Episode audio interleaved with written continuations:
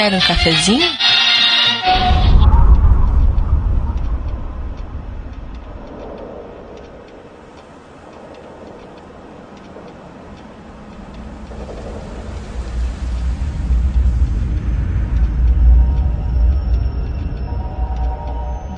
War. War never changes. Since the dawn of humankind, when our ancestors first discovered the killing power rock and bone, blood has been spilled in the name of everything from God to justice to simple psychotic rage.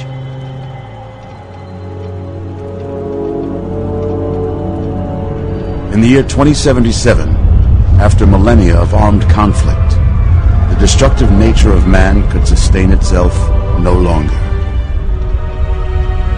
The world was plunged into an abyss of nuclear fire and radiation.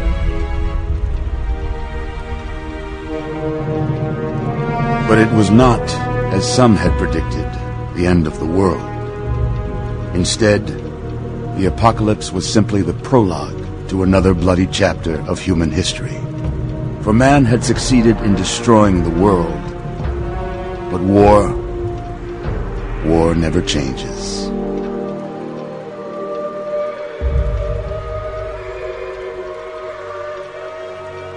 In the early days, thousands were spared the horrors of the Holocaust by taking refuge in enormous underground shelters known as vaults. But when they emerged, they had only the hell of the wastes to greet them.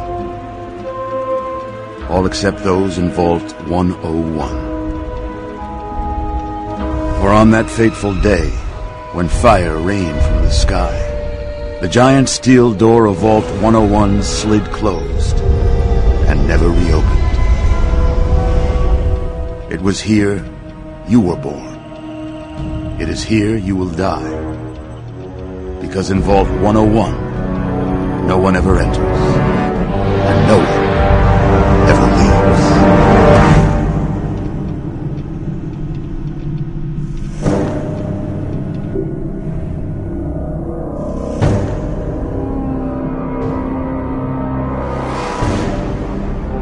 sejam bem-vindos, gamers cafeinados de todo o Brasil, a mais uma edição do seu podcast Café com Games. Ah, agora na introdução. é, Foi o Peraí, peraí, peraí, peraí. celebração mais desorganizada de todos os tempos. Eu sou seu host, Heriberto Solano, e no universo de Fallout, não importa se você salvou o mundo, se você é a pessoa mais rica no planeta, se você devolveu a água para as pessoas, você sempre será conhecido como o garoto da vala. Vai, Guilherme. É, muito bom. William André, esse podcast é pra você. Se você tivesse gastado todas essas horas que gastou no Fallout 3 estudando e correndo atrás de uma carreira, você estaria milionário hoje. Isso é pra você também, viu, Sorin? ah, cara, o meu caso é diferente. Eu estou bem, tá? Ótimo. Estaria É. muito melhor se não tivesse consumido tanto a sua vida. É, aqui é o Sori. Se você soubesse a escassez que é o, o Wasteland, você guardava papel higiênico. É um deserto, né, cara? Você E- vai limpar o rabo com areia, não dá. Cara, Não e- dá, é o tipo de coisa que nunca é contado nos games, por exemplo, como é que as pessoas resolvem esse tipo de problema viajando apenas com uma armadura que é igual um biquíni de prata, né? Essas Não, coisas escatológicas nunca, nunca são demonstradas na ficção, a menos que seja cinema pornô italiano, né? Mas as coisas não, não vale a pena ser comentado, né? Você você nem esquece. Ó, Pelo menos tem privada lá que você pelo menos pode beber água. Eu não acredito que essa entrada nunca foi dita. Eu ouvi os podcasts sobre a Bethesda e ela não foi dita. Eu não acredito. Então vou fazer ela agora. Por favor. Eu, eu sou um Smiling Stalker e War. War never changes. Gostaram? E... É. LOL, LOL nunca muda. Ó, de, acor- de acordo com o Solid Snake e Metal Gear Solid 4, a guerra mudou assim. É. A primeira fala do jogo é War. É, War o. O que você vai levar mais a sério, o Snake ou o Rompelman? Rompeu. É. Então é isso aí, pessoal. Como vocês perceberam, nós vamos começar a fazer o nosso podcast sobre Fallout aqui. A gente não sabe nada da série antiga, a gente começou a jogar pelo 3, então a gente vai falar principalmente do 3.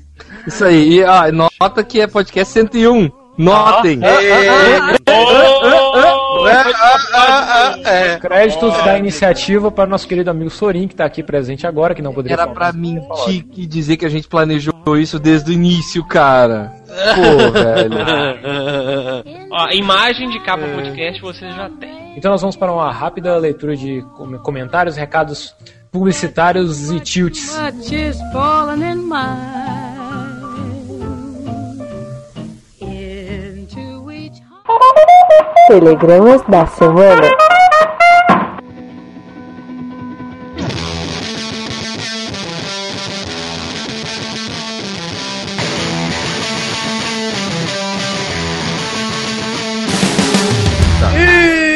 E vamos, Smiley, Kiliano e Sorin, para mais uma leitura de e-mails e tilts no Café com Games. Aê, agora sim. É, bonito. Antes Primeiros nada, comerciais. Primeiros comerciais. Vamos lá. É, vou lendo com os recadinhos comerciais aqui hoje. Volto já já. Vai, vai, vai no banheiro. Vai.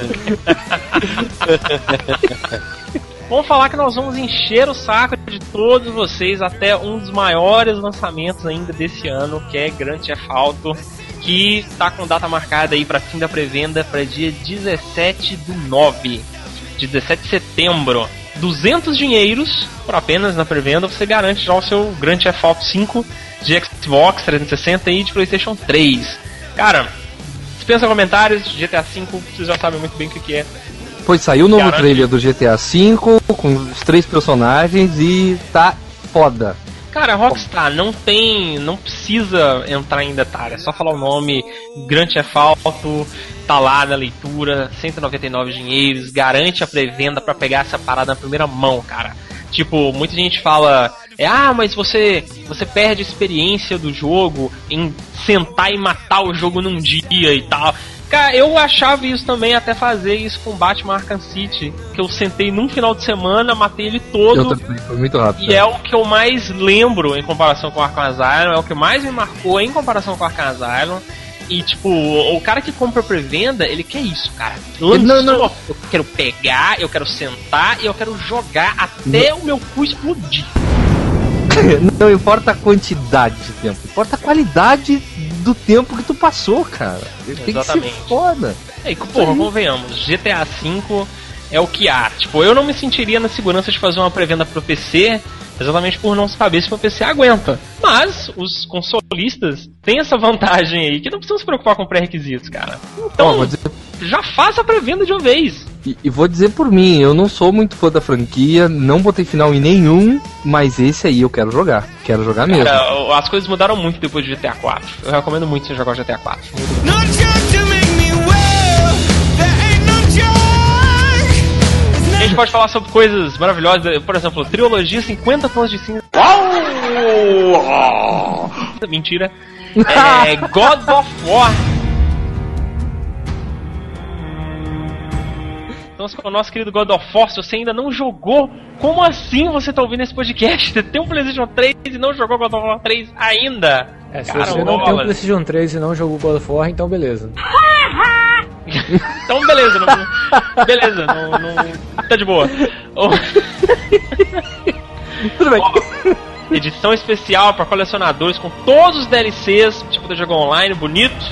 150 dinheiros, 149,90 na leitura.com. Caso você ainda não tenha passado pelos primeiros God of War e quer reviver a experiência, tem o Orange Collection, 100 dinheiros, quer dizer, 99,90 dinheiros na leitura.com. Cara, tá tudo lá, tem banners pelo nosso site, na cafécomgames.com. É, muita coisa bacana, cara. Só acessa aí o cafécomgames.com, olha os banners, ou melhor ainda, acessa aí leitura.com dá uma olhada, começa a considerar aí a leitura como mais uma, uma excelente livraria para você poder comparar seus preços e comprar os livros.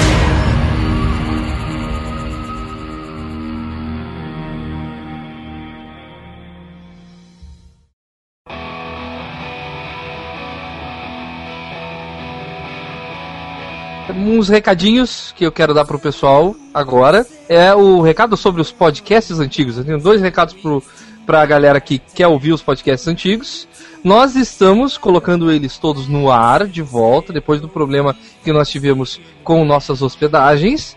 É, então, do é, 79 para baixo, se não me engano, eles já estão todos no ar, né? Se tiver algum problema, vocês podem nos avisar pelo cafécomgames@cafécomgames.com, que a gente corrige o problema, ok? Mas estão todos no ar, né? Ó, a partir uma, coisa, uma coisa que eu gosto sempre de deixar claro que chegar, ah, pô, vocês não pagaram hospedagem e tal, não sei o que. Nós mudamos para um servidor de hospedagem melhor. A gente está com o Exato. SoundCloud agora que aguenta tráfego ilimitado. Estamos oferecendo um serviço melhor. Por isso que a gente está migrando os podcasts. Por isso que uma SoundCloud. vez um ou outro perdeu no meio do caminho.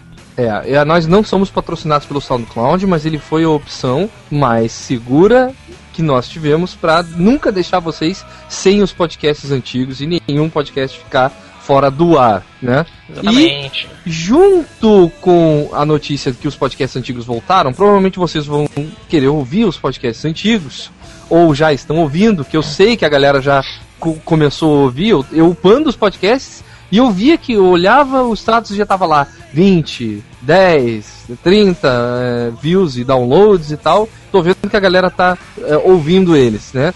Vocês podem mandar e-mails com feedbacks de qualquer podcast a partir de agora. Então, não importa o podcast que tu ouviu.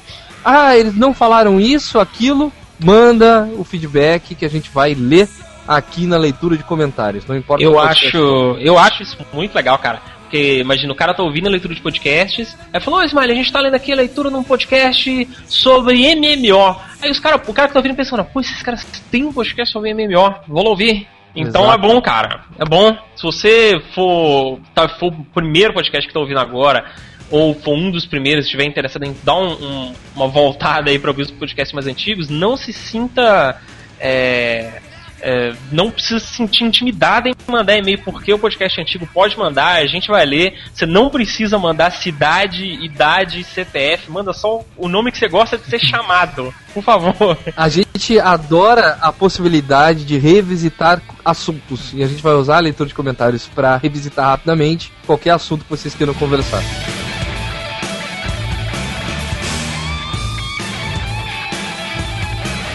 Isso aí. Quem quiser mandar e-mail pro Café com Games, manda pra onde? Café com games, arroba cafécomgames.com. Kiliano, quem quiser twittar para o Café com Games é, ou seguir, twitta e segue quem? Se você ainda, por algum motivo da mulher você ainda usa o Twitter, você pode seguir arroba café cgames. É, temos a nossa fanpage que é facebook barra Café com Games e o nosso grupo de conversação no, no Facebook que é groups barra Café com Games no Facebook. Entra lá, se inscreve, que tá. Nem sempre todos os posts vão para o site, né? Algumas piadinhas rápidas acabam indo para nossa fanpage, então siga a nossa fanpage, vê os nossos álbuns, as nossas piadas internas principalmente, acabam parando na página do Facebook. Isso aí, agora eu- não, vou, antes disso eu quero mandar um, um beijo delicioso no coração de todas as pessoas que estão vendo isso aqui agora pelo Alvanista. Que eu sempre no meu perfil eu colo ah, a transmissão bom. ao vivo aqui, né? Lá no Alvanista. Ó, só seguir alvanista.com barra café Games. A gente tem um Alvanista lá também, que a gente solta todos esses mecatrefes aí. É, e igual eu falei, nós gravamos ao vivo, né, Ismael Stocker? ao vivo todo domingo, às das 19. Assim, ó. A gente pode entrar às 19 horas, a gente pode entrar às 19h20, a gente pode entrar até às 8 horas da noite, mas domingo à noite estaremos ao vivo. Né? mas na, E no- normalmente- na agendinha, no papelzinho, Acaba- você coloca domingo 19 horas. É. Mas nós sempre tentamos acabar o nosso podcast antes do Game of Thrones. Isso é mole. Nós nunca vamos atrapalhar esse Game of Thrones. Nunca! Isso aí, a única pessoa que a gente quer atrapalhar e fuder é o Lucas Pires, que tá comentando aqui no YouTube ao vivo agora, junto às outras pessoas que estão comentando. Ele tá É. elogiando o Smiling Stalker aqui, falando palavras muito bonitas. Oh, ele tá sempre me elogiando, esse filho da. Mãe. Pô, feliz dia das mães da sua mãe. Esse filho da mãe.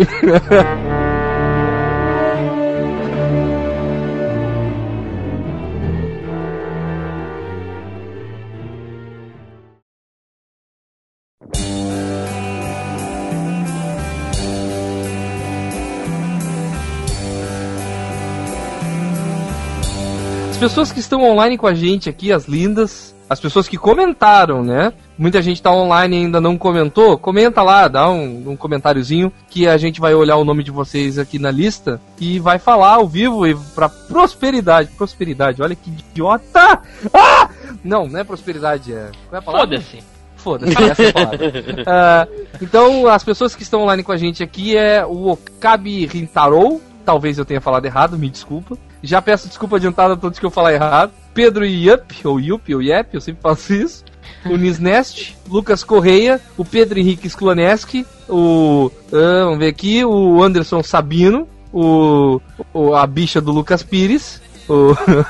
Deixa eu ver quem mais. O Luiz Gustavo Andretta, ahn, Guilherme Freire Rec, Danilo Rodrigues ah, e Viva Edição.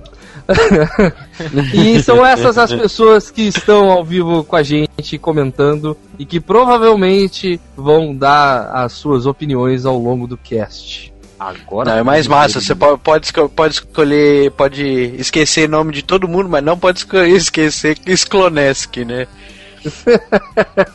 Então, é, não, assim, ó, é a vantagem, vocês que estão ouvindo pela MP3, lindos, faceiros, em seus celulares, pelo nosso feed, ou pelo, ou pelo site do, do, do Phoenix Down, né? Também estamos no Phoenix Down. Verdade. É, um beijo pro, pro, pro Diego.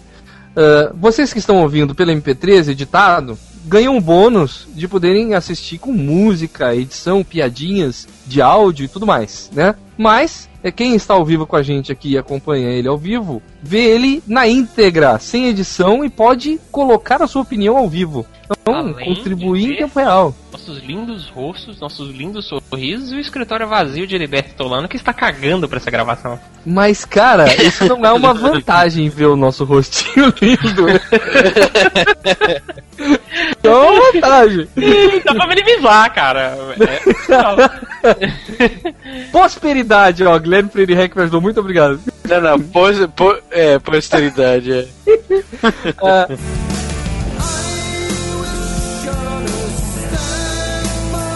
Vamos ler o nosso primeiro e-mail aqui, que é o e-mail do Irson Barbosa Júnior. Ele mandou um e-mail incrivelmente grande, mas muito bem colocado em- na maior parte. Desculpa, Irson, não vou conseguir ler o teu e-mail. Eu li ele inteiro, achei coisas muito legais. Muito obrigado pelos elogios, ele elogiou a gente é, e fez uma colocação sobre Bioshock Infinite muito interessante. Tem um trailer de Bioshock Infinite, que é um dos primeiros trailers. O trailer se chama, deixa eu ver o nome aqui, que é o Promises trailer. Que uma das primeiras coisas que surgiu do Bioshock Infinite, mostrando a Elizabeth, que ela aparece sem o minguinho cortado.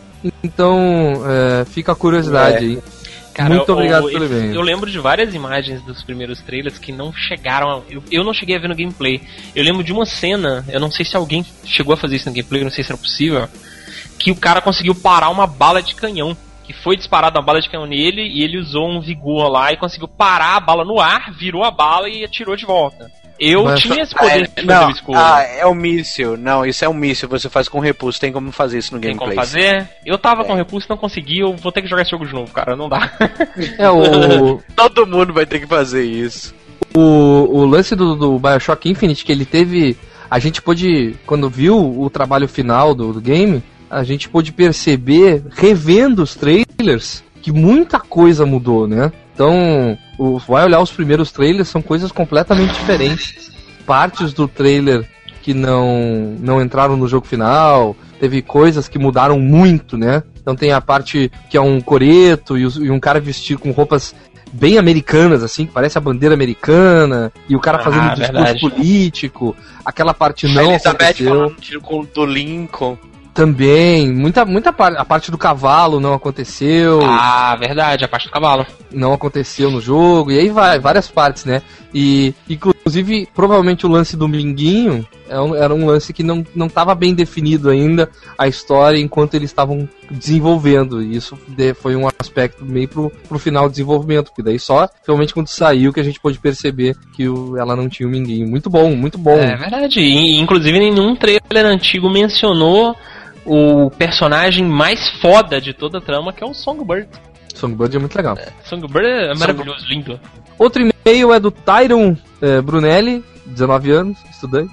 Pedro Canário do Espírito Santo. E ele botou até o usuário do YouTube e o usuário do Intense Debate dele. Muito obrigado, cara. Muito obrigado. Obrigado. Nós não somos Jovem Nerd, não precisa. Seu nome já Faltou- basta pra gente tratar bem. Faltou a cor da sua cueca. Manda, na- manda foto. Ele falou o seguinte: ele, ele manda um comentário sobre o podcast de Tomb Raider. Ele fala: Olá, parabéns pelos 100 podcasts. Que, e vocês fazem um ótimo trabalho. Agora sobre o que realmente é importante. Tomb Raider de 2013 é o melhor jogo de todos. Sim, o jogo tem um cenário lindo, uma história muito boa até agora. A jogabilidade é perfeita, a Lara ficou perfe- perfeitamente perfeita. Você pode concordar, perfeito, perfeito, perfeitamente perfeito, é. Você pode até contar alguns erros do jogo, mas nada que vá tirá-lo do primeiro lugar, ele falou. Sobre o estilo de sobrevivência, vocês têm que lembrar que em vários jogos novos estão como recurso para facilitar a vida dos jogadores preguiçosos e noobs. Sim, noobs! Ele fala. É, exemplo é o jogo Hitman Absolution, que tem um instinto assassino e você consegue ver aonde estão os oponentes, etc. Como o Azagal do Jovem Nerd já falou, é a pura verdade.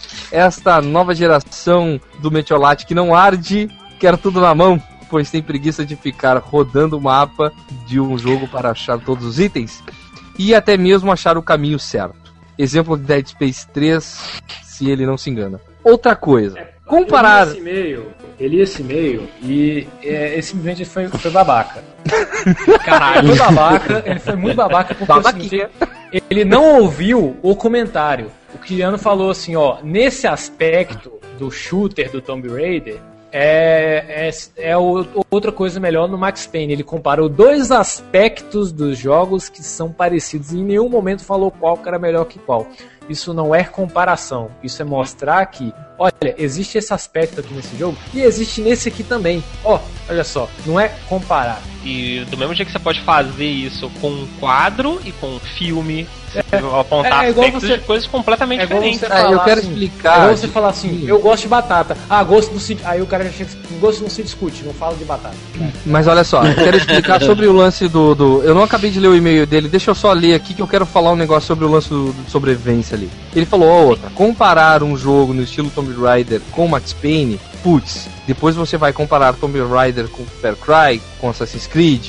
É, é sempre bom comparar algo, todos sabem disso, mas tem que encaixar em um determinado gênero igual para ter uma base. Ter uma base, para se ter uma base. Tomb Raider. É, ok, mas eu vou. Eu, eu, Mas eu calma, vou calma. Terminar. Eu, Smiley. Tomb? Raider com Max Payne tem uma base. São dois shooters, são dois jogos com tiro em terceira pessoa. Tomb Raider com Far Cry, ambos têm um aspecto Tá. de sobrevivência. E os ambos, a, o personagem principal tem amigos pela saco. Com Assassin's Hum. Creed, ambos têm elementos de stealth. Essas são as bases para a sua comparação. E para quem, desculpe, mas sou novo aqui, não sei muitos nomes, é, tinha falado que só tinha jogado Tomb Raider, se precisar depois eu mando um e-mail com alguns dos jogos que já zerei, dropei e afins. Novamente, parabéns pelo 100 e agora espero acompanhá-lo sempre que possível. Obrigado, obrigado pelo trabalho, vocês são incríveis. Muito obrigado, Tyron. Sério, continua mandando, levantando essas discussões aí.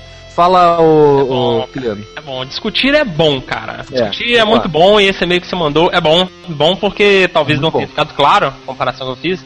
É o seguinte, eu não comparei um jogo com o outro. Na verdade, eu nem lembro direito o que, que eu falei, mas eu acho que eu usei mais o Max Payne como um exemplo do que como uma comparação. É, eu falei que eu acho que o Tomb Raider deveria ser mais mortal e tem um inteligência especial melhor, realmente para gerar uma questão de medo e tal, assim como o Max Payne faz. Não poderia ser, sei lá, Super Mario World. É uma questão de sensação, de sentimento. Não foi uma comparação direta. Mas é uma comparação justa, até se você pensar, se eu colocar pra comparar, que agora o Beto falou. Você tem coisas muito comuns aí. Eu poderia até comparar com Spec Ops The Line, tiro em terceira pessoa, cara. Não, é uma comparação válida. É... Mas foda-se, eu tô Mas é comparando mais- o Max Payne é melhor que a Tomb Raider sim. Inclusive, inclusive, no podcast a gente comentou sobre Spec Ops The Line por causa da discussão da violência exagerada. Que Hum, depois que a gente sim. jogou Spec Ops The Line, todo mundo começou a achar. a ficar sensível à violência nos games. Então, eu só quero falar um negócio sobre o instinto de sobrevivência, que é o seguinte. Eu falei no podcast que aquele instinto de sobrevivência ele estava exagerado, né? Por quê? Existe uma diferença entre todos os, os guias. Vamos lá, Batman Arkham City ele não tem um guia no botão, mas tu abre o mapa ele te diz onde ir. Tu vai jogar Bioshock Infinite, tem um botão que aparece uma seta no chão que te diz pra onde ir, né? E assim, todos os jogos hoje precisam de um guia pra te, te guiar naquele mundo ali. Antes não tinha, ok, mas hoje tem, acabou. Convivam com isso, né? O problema é que em Tomb Raider... É, o problema é que em Tomb Raider, ele não diz pra onde tu tem que ir. Ele diz o que que tu tem que fazer naquele ambiente. E tipo, ele não vai simplesmente botar uma seta ou marcar no mapa um ponto que tu tá querendo ir. Ele vai simplesmente fazer a caixa que tu tem que atirar brilhar em amarelo. Esse é, o agora, grande problema do, do- vamos só daquele o botão. Eu do- eu noção fiquei puto. Guia. Noção de guia. Hoje, a época do PlayStation 1, quando o jogo tinha mapa, ele tinha assim uma indicação no mapa onde você deveria ir. É, os jogos do Super Nintendo tinham indicação pra, pra onde você tem que ir, porque é só você ir pra esse- direita, né? Pelo amor de Deus. Você tem que seguir pra direita, não. Na dúvida, o Super direita. Metroid, que é um jogo absurdamente aclamado e considerado difícil, os nostálgicos adoram, tem uma porra do indicador no mapa quando você aperta Select que indica onde você tem que ir. Tem.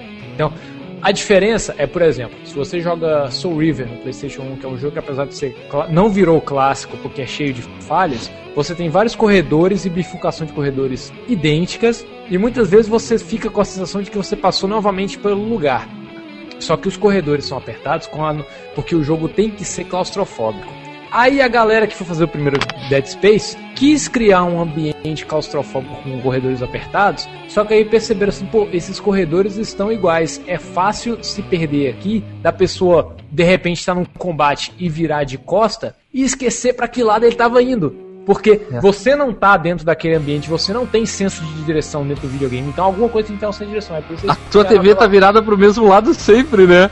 Então, é, você não tem como seu senso de direção funcionar dentro do jogo. Então, o que é aquela ferramentinha que você aperta no chão assim e te mostra. Eu a- falo, falo tem que falando pelo, Não, pelo é, mas- você, as pessoas têm que entender que o jogo não é feito para as pessoas que jogam bem. O jogo é feito para todo mundo, né? Não, mas jogo- e- eu, eu só acho que aquele, aquela coisa de, de noção de perigo e tal tirou um pouco da imersão da coisa de sobrevivência. Porque teve uma hora, por exemplo, que eu tava jogando, apareceu um lobo que, não tava, que eu não tava vendo, apareceu ele brilhando lá. Eu falei assim, ah, porra, tipo. Aí eu parei de usar aquele coisa justamente por causa disso. Não era pra poder coisa de sobrevivência. Então o lobo pe- acabaria pegando eu de surpresa. E não pegou por causa do instinto. Não, é, no Tomb Raider ele tá um pouco mal aplicado. É isso que a gente falou no, no cast. Mas é isso aí, Pois é isso aí. Só falando, que- até que tem muita gente que compara Kiss com Secos e Molhados, só que não dá pra comparar porque Secos e Molhados é muito melhor, né? ok, eu quero fazer um negócio antes da gente entrar no podcast. Eu vou chamar agora, olha, brace yourself. Um leitor, pode entrar, William Bray. Entra aí. Get over here! Entra agora. É o leitor mais viciado em Fallout que nós temos. É o leitor mais antigo do Café com Games e também o mais viciado em Café com Games que, que tem. vai entrar. Vai entrar É. agora.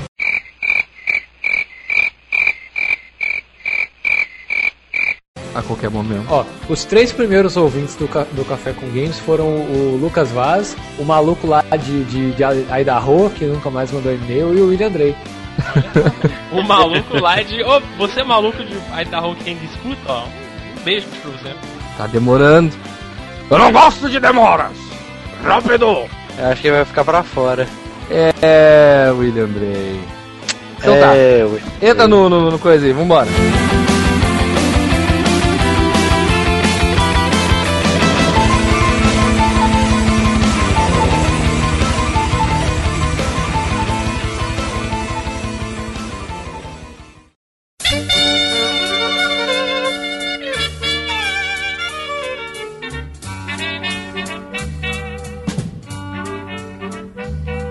O importante é a coisa que tem que falar, porque a guerra.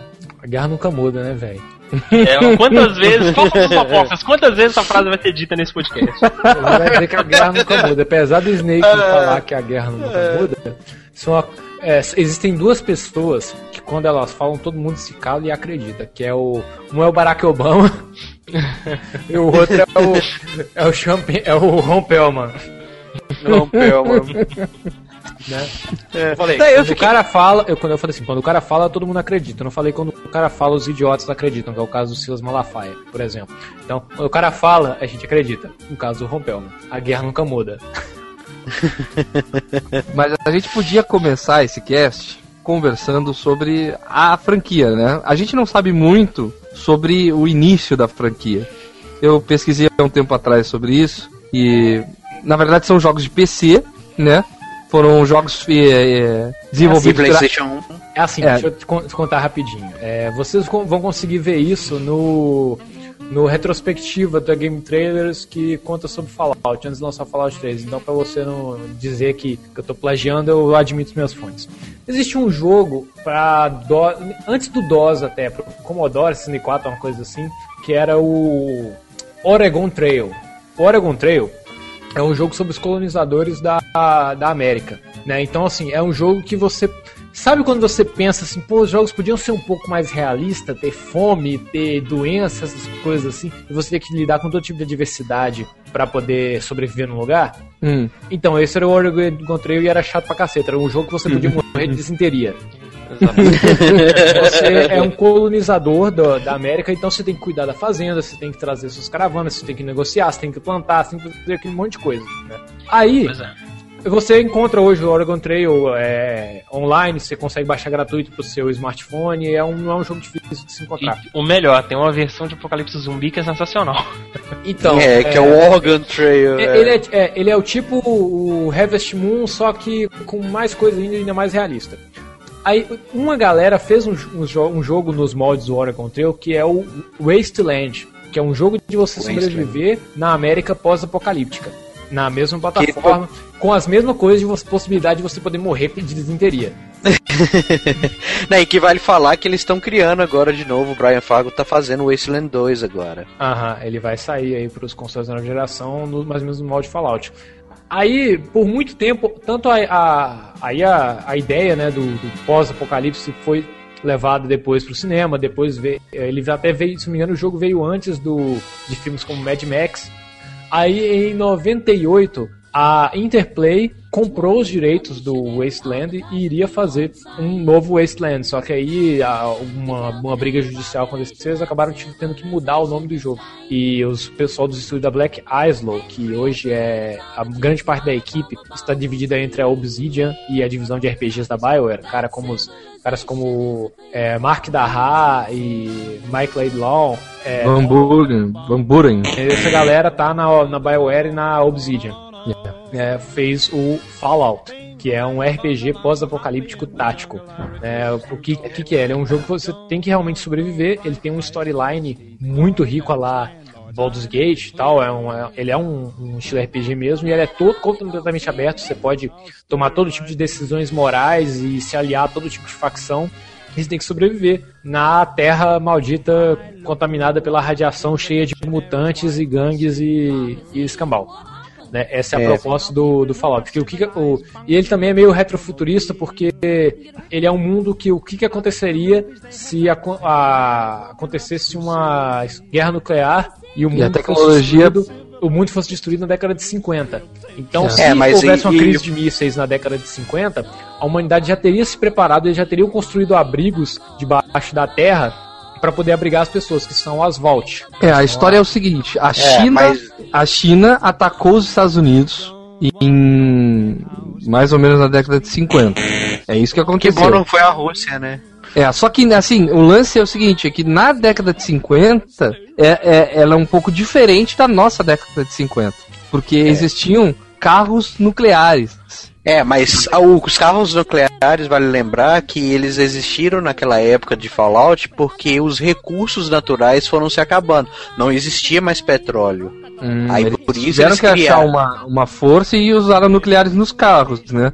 Quando a, a. China atacou os Estados Unidos com armas nucleares, tu imagina a reação em cadeia que isso gerou na no lugar onde elas iam atacando. Ou seja, foi muito pior do que seria se fosse só uma bomba nuclear, né?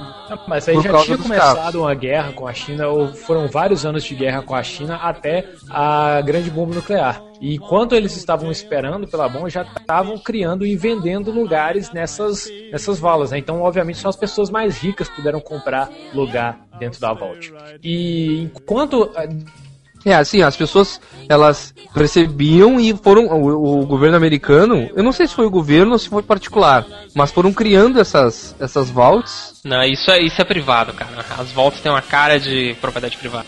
É, só que essa guerra com a China durou muito tempo, sabe? Então é, foi tempo das pessoas se prepararem para poder irem para abrigos e se proteger da explosão nuclear. E obviamente só as pessoas mais ricas puderam comprar lugar nessa, nessas vaults. E aí aconteceu a explosão. A China jogou uma bomba no- nos Estados Unidos e Uma não, né? Uma e o que- porrada. que- que- que- que é- qual que é a proposta da Vault? É você, todo mundo, esperar a explosão passar e esperar passar o efeito chamado de fallout. Que é, o- É, o que acontece. Depois que a bomba explode, as cinzas das coisas explodidas e da, da, da explosão, o efeito cai na terra e a terra começa a se deteriorar, começa a morrer, emitir radiação e o lugar fica inabitável. Então, É, não, é, lance- o tem que esperar o efeito da real- bomba passar. O Fallout, na real, quem assistiu Jericho entende bem o que que é o Fallout, porque fala bastante naquela série sobre isso, que é o lance assim, ó, a bomba cai e toda a umidade, líquidos também ficam com radiação, né? E eles são, eles evaporam e criam uma, uma espécie de, de chuva radioativa, entendeu? Essa chuva radioativa é o Fallout, sabe? É. Então ele é uma analogia com esse com esse com essa curiosidade aí. É, que são E a- daí- a- é as cinzas nucleares, né? Essa coisa que, que essa, essa mistura, sabe, de umidade, a água, até o, o próprio cinzas dos coisas que foram explodidas e o ar, é isso aí, né? É, porque o Fallout ele pode se movimentar e atingir uma área que não tinha sido afetada ainda e afetar essa essa o, o tempo Sim, pra- porque ela sobe Fallout- até a atmosfera e ela por lá ela espalha. Esse que é o É, problema. o tempo pro Fallout passar é em torno de 40 anos. É tanto que a região de Hiroshima tá, de Hiroshima tá voltando a ser habitada hoje. Mais ou menos. É tipo de, é de 30 a 40 anos pro Fallout passar. É Posso estar tomando uma canelada aí, mas se não me engano é, é, é por aí. Não, Sabe é que que é? Hiroshima, Hiroshima já tem, Eriba. Tem até o, o coisa lá da paz, lá tem o monumento da paz que tem a chama que só vai apagar quando não tiver coisa eh, nuclear no mundo.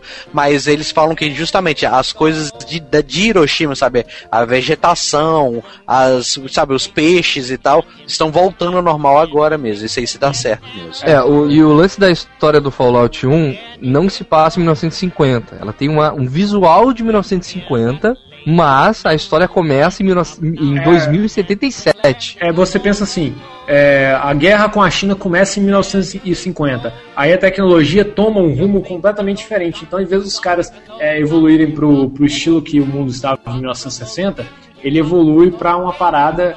É o retrofuturismo, é que nem Ele acontece com o continua a mesma noia, né? A moda e tal, é tudo meio 1950, mas a tecnologia tá lá em cima, Aham. entendeu? Carros nucleares, armas lasers, e aí vai, entendeu? Todo tipo de É. tecnologia. Daí, a, China ataca os Estados Unidos em, 70, e- em 2077, né? E a história do 1 começa aí. Começa que tu é um, alguém que é, nasceu na Vault e foi criado por um robô. E é na Vault 13. E é, é uma É, das pouquíssimas coisas. Ah, ah, eu lembro Ah, da isso história. É acontece assim, ó. também no mundo. As vaults são várias e são completamente isoladas uma das outras. Cada, um, cada vault tem seu líder e sua fi- fi- filosofia própria, né? Criam mini sociedades pelos Estados Unidos inteiro dentro dessas vaults subterrâneas. E o que que acontece? O 1 começa porque a água, ou, ou seja, o, a, Purificador de água da o sua. purificador é, é bem simples, né? O purificador de água estraga e tu é a pessoa que pode sair da vault e Ah, tentar A sua vault tem um líder, né, um líder ancião que é o Overseer. Né? O Overseer da sua vault É. fala que você é o único que pode ir lá buscar um purificador de água. Porque o purificador de água é um dos itens do GET, do GEC, que é o Garden of Eden Creation Kit. É o kit de criação do Jardim do Éden. Que ele tem todos os, os, os apetrechos para você poder criar uma nova sociedade. Tipo, um criador de, É. de Jardim do Éden. Observação, Pedro, eu sei, é tilt, eu preciso me lembrar disso, não é canelada. O quê? Eu falo sempre canelada quando a gente erra, e é tilt! Tilt! É, o. Ah, e é isso, a história se baseia nisso, ele saindo, porque ah, o Fallout ele já nasceu assim, né? Uma premissa pequena, algo pequeno, que quando tu sai pro mundo, ele é uma imensidão e tu faz o que quiser.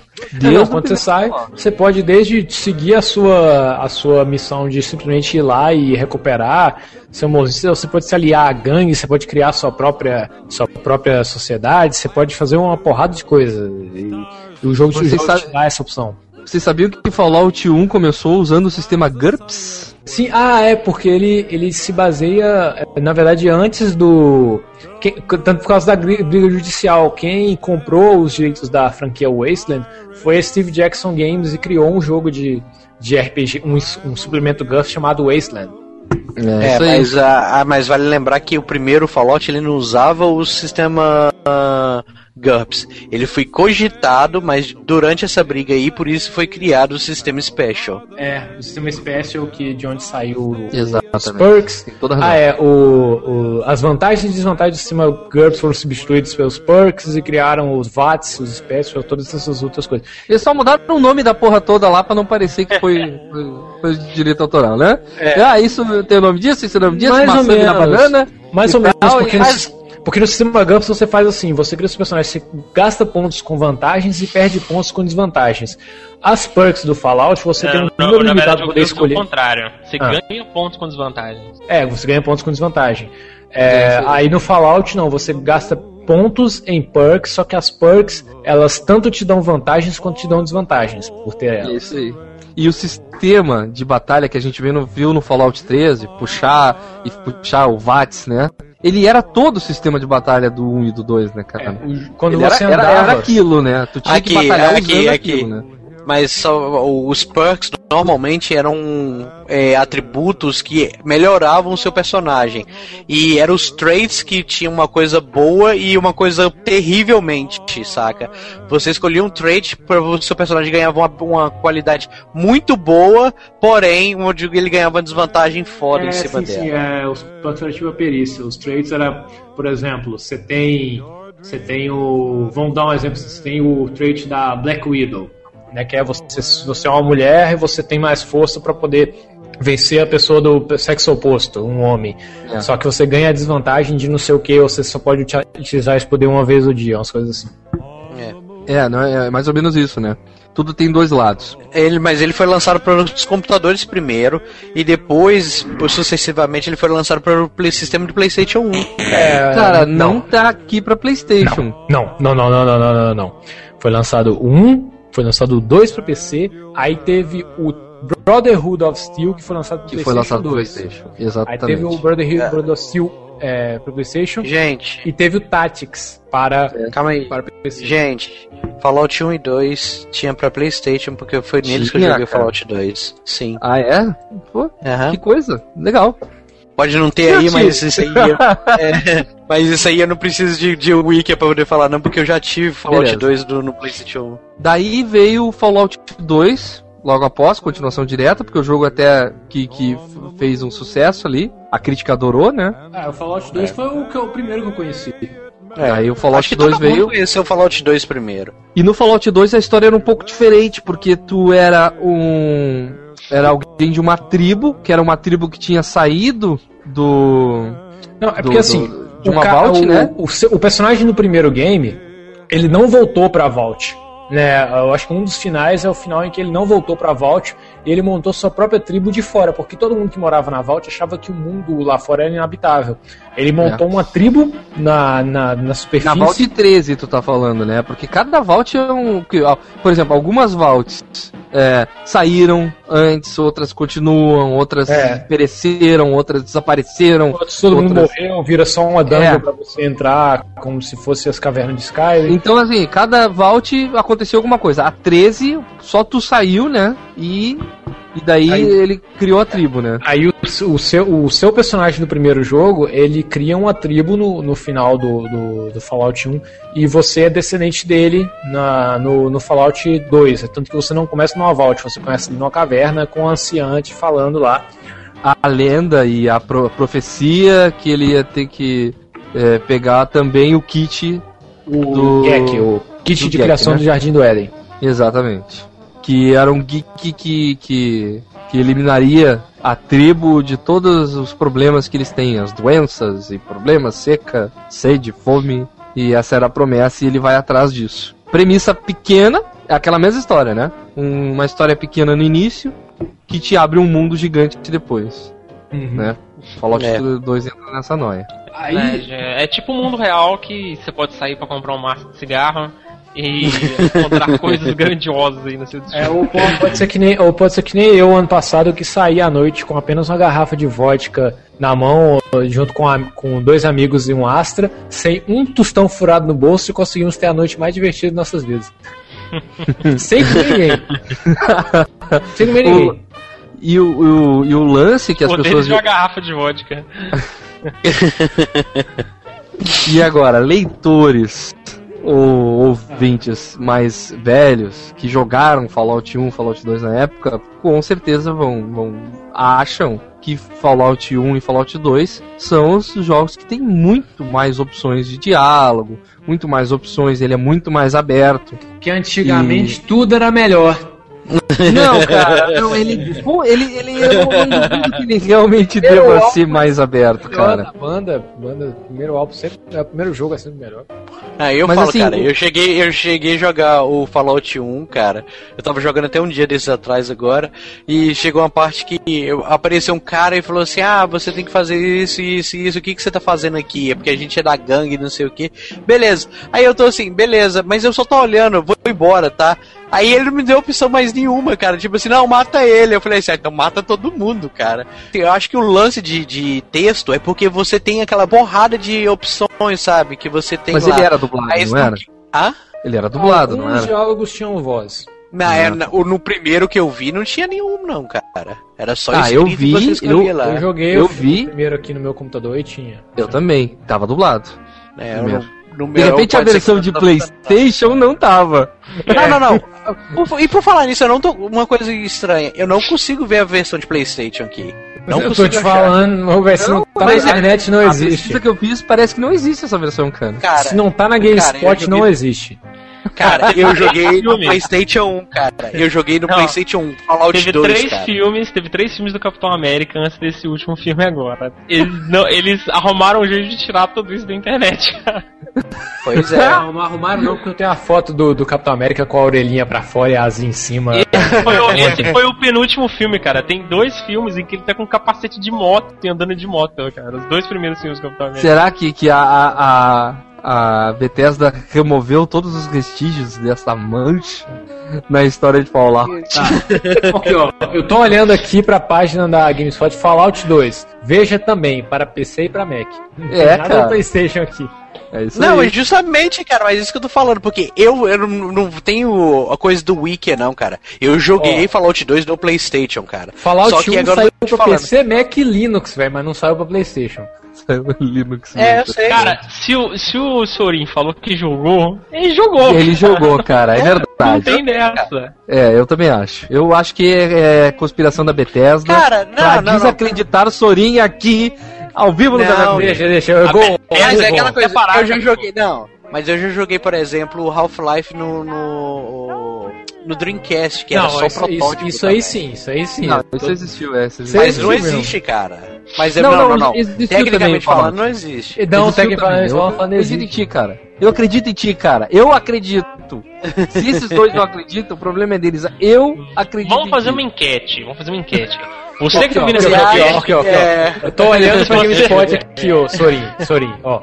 Half-Life, outubro de 98, lançado pra PC, PlayStation 2, Dreamcast, Unix, seja lá que merda é essa, NEC. É Linux, é. Não, Porra, é é Unix, é? Linux. é Unix. Caralho! É, Não, ok. ó, você aí que está ouvindo, vá lá nos comentários depois do podcast e escreva nos comentários apenas Sorin, se você acredita no Sorin, e, ou escreva Bethesda, se você acredita na Bethesda. Vamos, vamos fazer esse enquete aí pra, pra sentir o nível da moral do Sorin com os Ah, então o 2. ah, eu- a história do 2 é mais ou menos a mesma coisa, eu não, não lembro como é que acaba. Eu não sei, não, não pesquisei a história mesmo do 2. Que, é, diga-se de passagem, esses dois jogos foram produzidos pela Interplay, gente. Interplay, Rock'n'Roll Racing, de Blackthorn, e aí vai, né? É, e ela não fazia só pra, só pra Super NES e Mega Drive, né? Interplay, ela foi a maior publisher da década de 90. A Interplay detinha um direito. É tanto que tem muita franquia que da década de 90 que fez muito sucesso no PC que ninguém consegue recuperar até hoje, porque a Interplay fechou de vez e foi-se embora muita coisa com ela. É Tem verdade. muito É, isso aí é verdade. É, Então- provavelmente foi por isso, garotos, que a gente não viu até agora. a equipe. O, a- um remake de Rock'n'Roll Racing, de Lost Vikings. É porque E aí o que vai. aconteceu? A, tem uma empresa desenvolvedora chamada Black Isle, né, que fez o Fallout 1 e 2. Isle. Black Isle. Trabalhou no Fallout 1 e 2, trabalhou no Baldur's Gate 1 e 2 e no, nos Icewind Dale. Icewind Dale, Planescape Torment, que foi comprada pela BioWare, porque a BioWare é, era apenas a empresa que fez MDK, foi comprada pela BioWare. A Bio, e, me- e metade dos funcionários foram para a BioWare e a outra metade saiu e montou a Obsidian. Depois virou a Ah. empresa pa- parceira da- o pessoal da Black Isle. E hoje essa galera que tá se juntando agora para fazer aquele Immortal, aquele RPG do caralho lá. É, o Pedro Henrique Skloneski falou aqui: a única coisa que eu sei sobre Fallout 2 é que se não colocasse nenhum ponto de inteligência, as suas opções de diálogo eram Hair, Blair. É verdade. Muito bom. Muito bom. Muito bom. É, excelente. Isso é legal, E- e se a sua inteligência fosse 2, você falava que nem um brasileiro sem pontuação nenhuma? Ai, meu Deus. E- então, eu, tô, eu tô puto da vida, eu tô hoje aqui pra ofender. Ofensas gratuitas para, para Heriberto arroba café com games. Heriberto está on fire hoje. Eu desisti de ser engraçado, eu quero ofender isso. É, Boa, Me excelente. dá dois minutos pra eu pegar uma cerveja aqui. Vai lá, vai lá. Não, mas prossiga. É, vai lá, cara, vai lá. o que que acontece? O, a Interplay não, não foi bem e pum. É, tinha sido começado, tinha, tinha sido começado, nem sei se a palavra existe, se essa frase existe, mas É. é, o desenvolvimento de Fallout 3 já, já estava acontecendo, né? Ah, só que a Interplay ou, ou a Black Island Studio foi pro saco, né?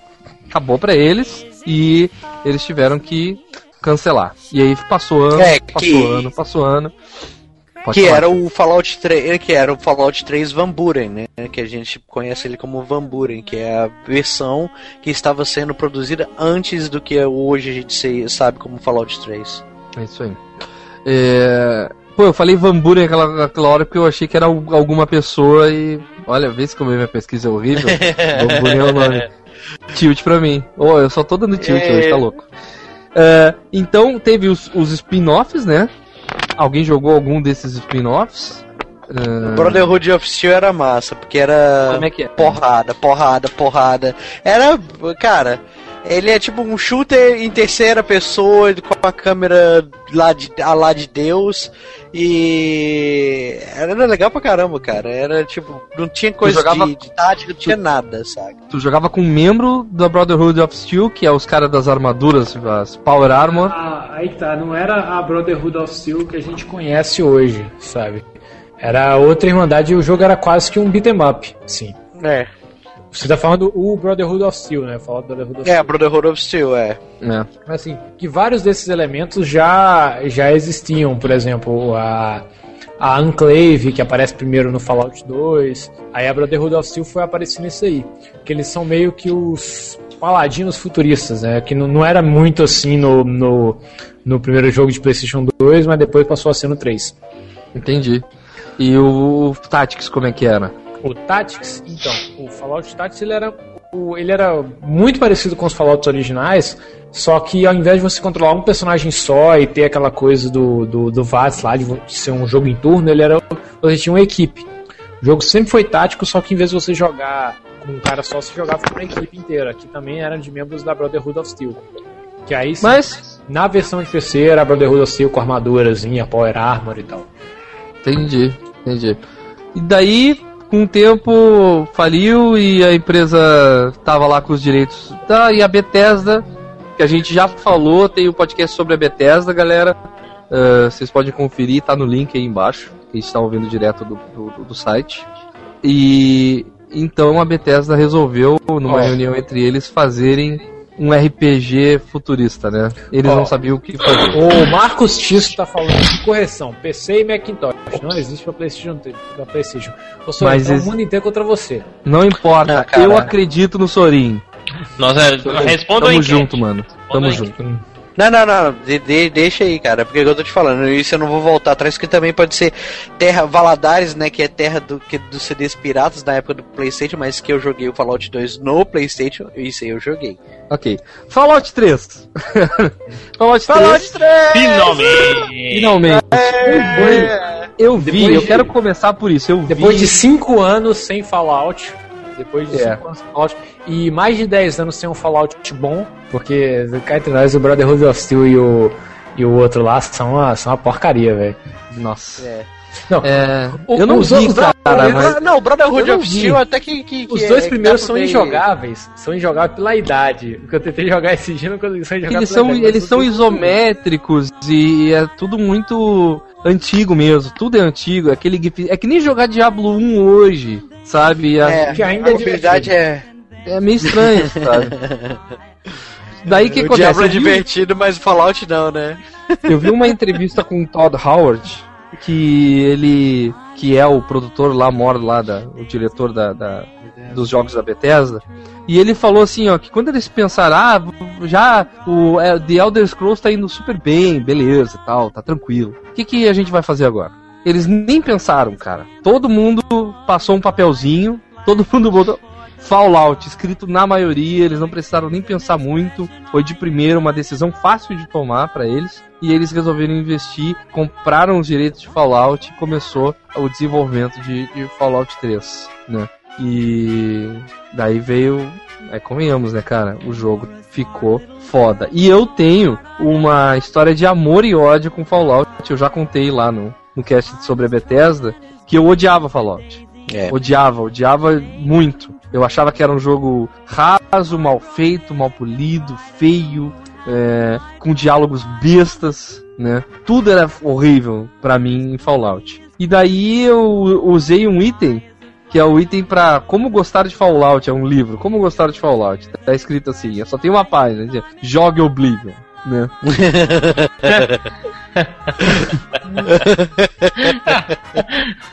Assim, eu minha experiência. É, eu não sei porquê, eu me senti atraído por Oblivion.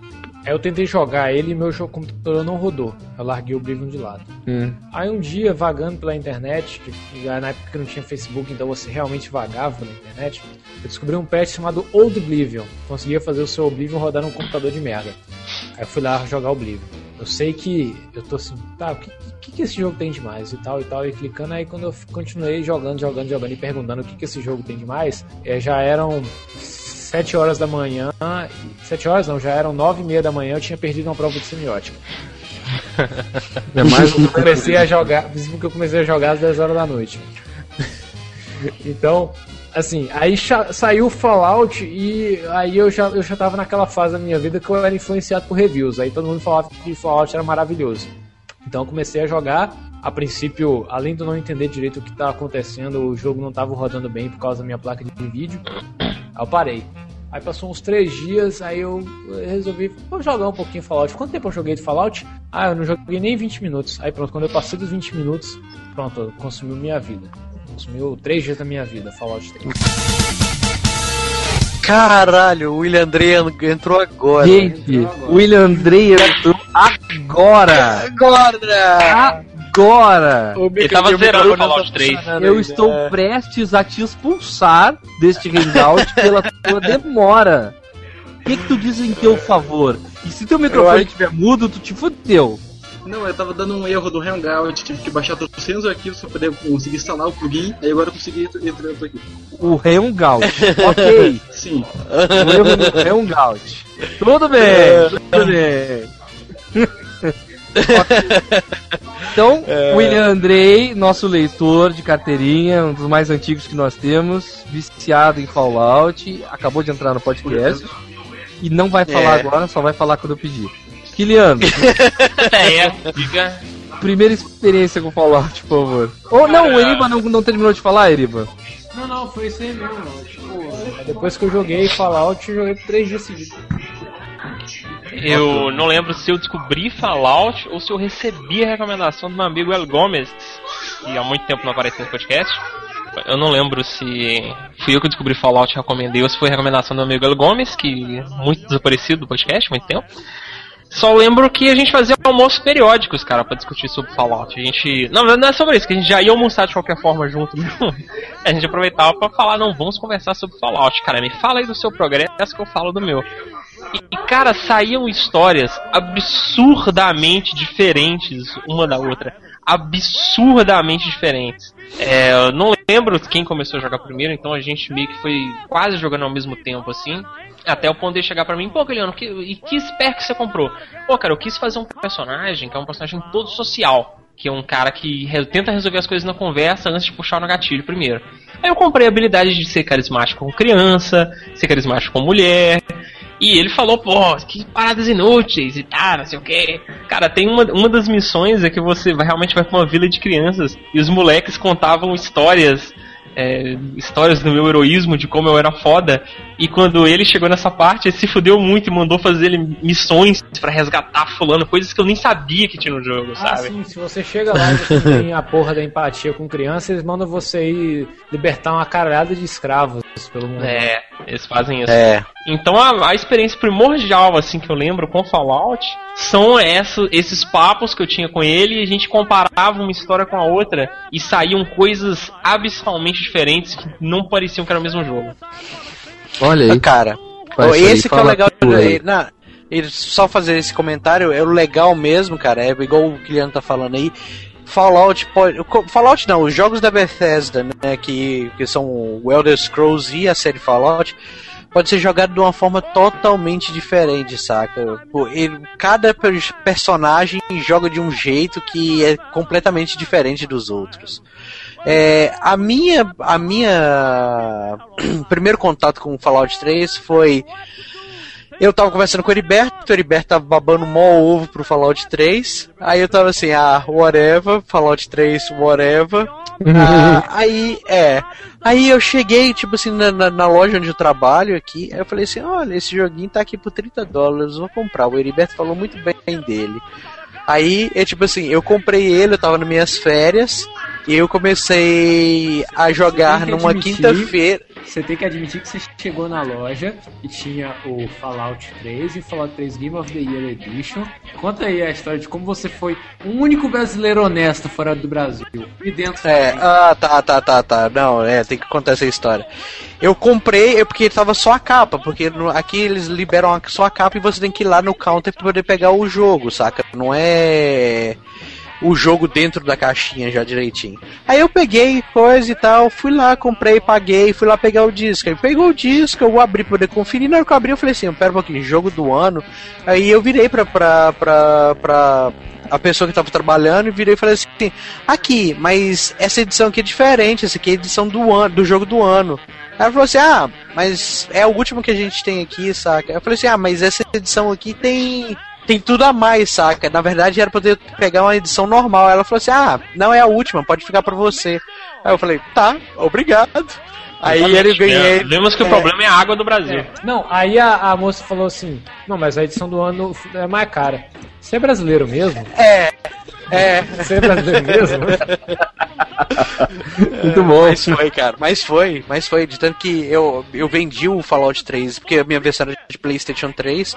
Eu vendi ele tem pouco tempo e ainda falei foi isso mesmo. Porque era a, edição- a, a capa era da edição do 3, mas o jogo era a edição do ano, cara. E realmente eu fiz isso, cara, porque eu me senti tipo assim, não, eu tenho que falar, esse jogo aqui é mais caro. Mas ele falou assim, não, é o último, leva. Então levou e eu peguei o jogo. Aí, cara, eu comecei, eu comecei Não, a jogar na continua. quinta-feira. Eu comecei a jogar na quinta-feira. Falei assim: Ah, Heriberto, comprei o Fallout 3. Aí eu contei a história pra ele e tal. E falei assim: Ah, vou começar a jogar aqui.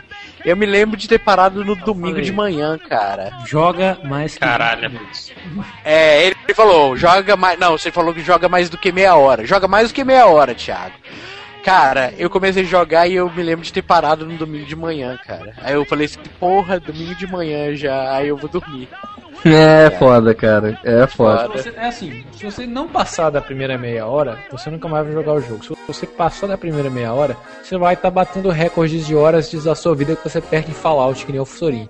É, ou que nem o William Drake pode falar agora qual foi a primeira experiência dele aí com o Fallout. Agora, ele Fala pode, agora, ele Fale. po- agora pode desmutar o microfone e falar, né? Fale sobre o seu descabaçamento em Fallout 3. Vocês querem que eu fale como eu conheci a série ou o jogo só? Fallout 3. Caralho. Fala de três? Eu, eu não sei como eu, eu ouvi falar a primeira vez do jogo, mas eu lembro, a primeira memória que eu tenho é de ficar vendo vídeos sobre ele no YouTube. Eu achei interessante pra caramba você poder falar o que, que você quiser com todo mundo nas conversas. Foi o primeiro jogo que tive esse tipo de fazer isso. Eu já tendo outros antes. Não é bem o que você quiser, né, cara? É, tipo, ou é o fodão ou é o gurizinho de 16 anos lá, mimado. É, lá. isso, isso aconteceu com- comigo hoje lá. Eu, só fui, eu tinha as opções, ou você era o cara legal ou você era o babaca, não tinha uma neutra assim. Uhum. Os caras eles tropeçam um pouco. Mas bom, é. Eu fiquei morrendo de vontade de jogar ele por uns 5 anos até que consegui upar aquele vídeo. Daí eu não joguei ele original, eu peguei ele pirata, por causa que eu não tinha dinheiro nenhum pra comprar ele. Terminei o jogo, eu adorei, joguei ele pra caramba. Até que o meu cara amigo Sorin, ele me deu a versão do jogo do ano na Steam. Só que com um desafio. Se eu conseguisse todos os achievements, ele ia me dar outro jogo de graça. Agora, Olha aí, hein? Eu tô correndo Caraca, nessa hein? agora. Ó, só E fala daí uma eu falei coisa. com ele, e eu falei com ele, não vale, não vale achievement de console, tá? Só falo, só falo uma coisa que é na disputa de quem está certo, Sorin e Bethesda. A Bethesda nunca Bethesda deu um tá- jogo pro William. O Muito bom. praticamente dois, porque eu me sentiria na obrigação de platinar. Vamos. A a gente já falou sobre as nossas experiências. Eriba, pode contar qual é a, a sinopse de Fallout 3? Ele faz uma coisa legal que é ele referencia a todos os Fallouts anteriores, né? Como toda boa sequência que demora dois anos para ser concluída. Então, você começa como. Você nasce dentro da Vault 101, mesmo nome do podcast, E. e você começa desde criança a compreender a interface do jogo. E de um dia para a noite, quando você completa sua adolescência, seu pai desaparece. E você, quer, é, você é acusado também. eu Não sei. Eu sei. eu se Não, o pai, é assim, o pai dele, que é um, um médico, um cientista importante dentro da Vault 101, né?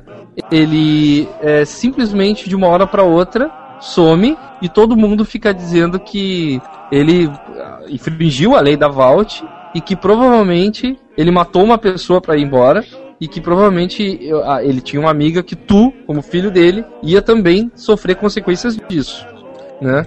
E tu é Aí obrigado você- a fugir. Você é obrigado a fugir. Quando você foge, você acaba descobrindo que existe um mundo lá fora e que todo mundo tá vivo lá.